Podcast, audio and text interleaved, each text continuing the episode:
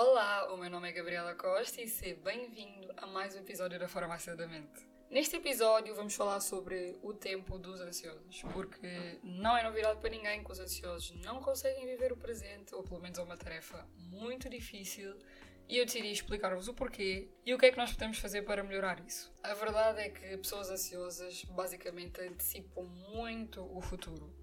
E às vezes ninguém percebe o porquê, porque realmente é um bocado estranho. Mas nós antecipamos o futuro por uma razão simples. Pessoas ansiosas têm medo e preocupações. Portanto, o medo de falhar, ou de não fazer as coisas bem feitas, ou de não conseguir fazer tantas coisas ao mesmo tempo, ou entregar tudo a horas. Portanto, todo este medo e toda esta preocupação faz com que nós acabemos por antecipar o futuro, querer resolver tudo agora. De uma a duas, ou adianta-se tudo e faz a maioria das coisas antecipadamente, ou aprendemos a lidar com o tempo e fazemos as coisas com calma e na hora, ou ainda, dependendo do dia, da pessoa e do cansaço do ansioso, procrastinamos. Mas no meio desta história toda, enquanto nós estamos a tentar antecipar o futuro e fazer as coisas todas da melhor forma possível com o tempo, estamos a perder o nosso presente. Ou seja, mesmo que vocês terem um day off da vossa rotina toda e que vocês queiram descansar, ou passear, ou ir a um jardim, ou fazer alguma coisa para descansarem a cabeça, é um bocado impossível não terem alguma coisinha a dizer que vocês têm coisas para fazer e que deviam estar a fazê-las.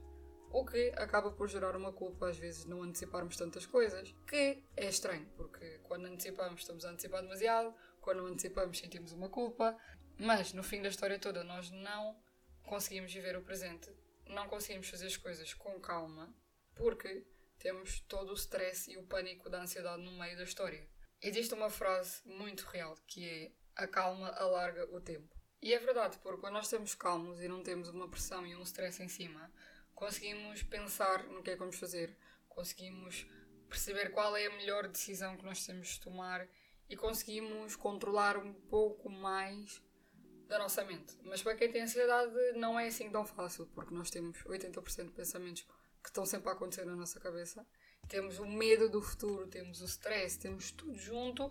E se vocês forem pessoas que realmente têm muita coisa para fazer, ainda assim é pior, porque nós às vezes temos muita coisa para fazer, estamos a fazer uma tarefa e estamos a pensar na a seguir e às vezes não conseguimos fazer as coisas bem por causa disso. O ideal de perfeição seria estarmos calmos, sem esta pressão toda, mas infelizmente não existe um botão de desligar para a nossa mente e por isso temos que arranjar outras estratégias mais normativas de resolver essa questão.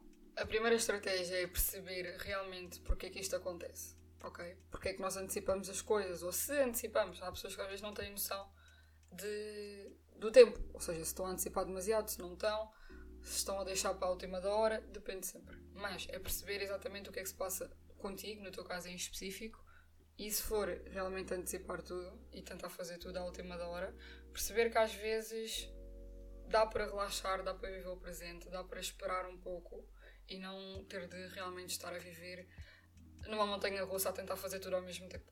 A segunda estratégia é basicamente conseguirem gerir melhor o vosso tempo a nível de calendário, por mais que não seja exatamente igual à vossa mente, ajuda muito a terem tudo organizado, tudo apontado, para que não achem que têm milhões de tarefas para fazer e na verdade têm cinco. Isto acontece normalmente na cabeça de uma pessoa ansiosa, portanto, organização é a chave para gerirem melhor o vosso tempo. A terceira estratégia é fazerem meditação. Meditações de algum tema em específico ou de silêncio, depende sempre. Portanto, é vocês encontrarem a meditação que se encaixam melhor. O bom da meditação é que vocês vão estar a focar na vossa respiração e vão treinar o vosso cérebro para focarem no momento presente, que é algo muito importante para quem tem ansiedade. A meditação ajuda-vos a viver o tempo presente, a focarem na vossa respiração ou em alguma história, porque há meditações guiadas. Portanto, depende sempre do que vocês gostam e do que se encaixa mais com vocês. Há pessoas que preferem meditações de silêncio, outras preferem só ouvir a música da meditação ou uma meditação guiada. Portanto, é encontrarem o que se enquadra melhor com vocês e a partir daí começarem a fazer essa prática que vai vos ajudar muito a focarem no aqui e no agora. Por fim, é perceber mesmo que a culpa não é tua, é simplesmente da ansiedade e que existem soluções que nos ajudam a focar mais no presente e que levam algum tempo a realmente fazer efeito. Mas nós conseguimos implementar certas coisas na nossa rotina, que ajudam e principalmente fazer terapia ajuda-nos a tentar estar mais calmos e a conseguir lidar melhor com a gestão de tempo.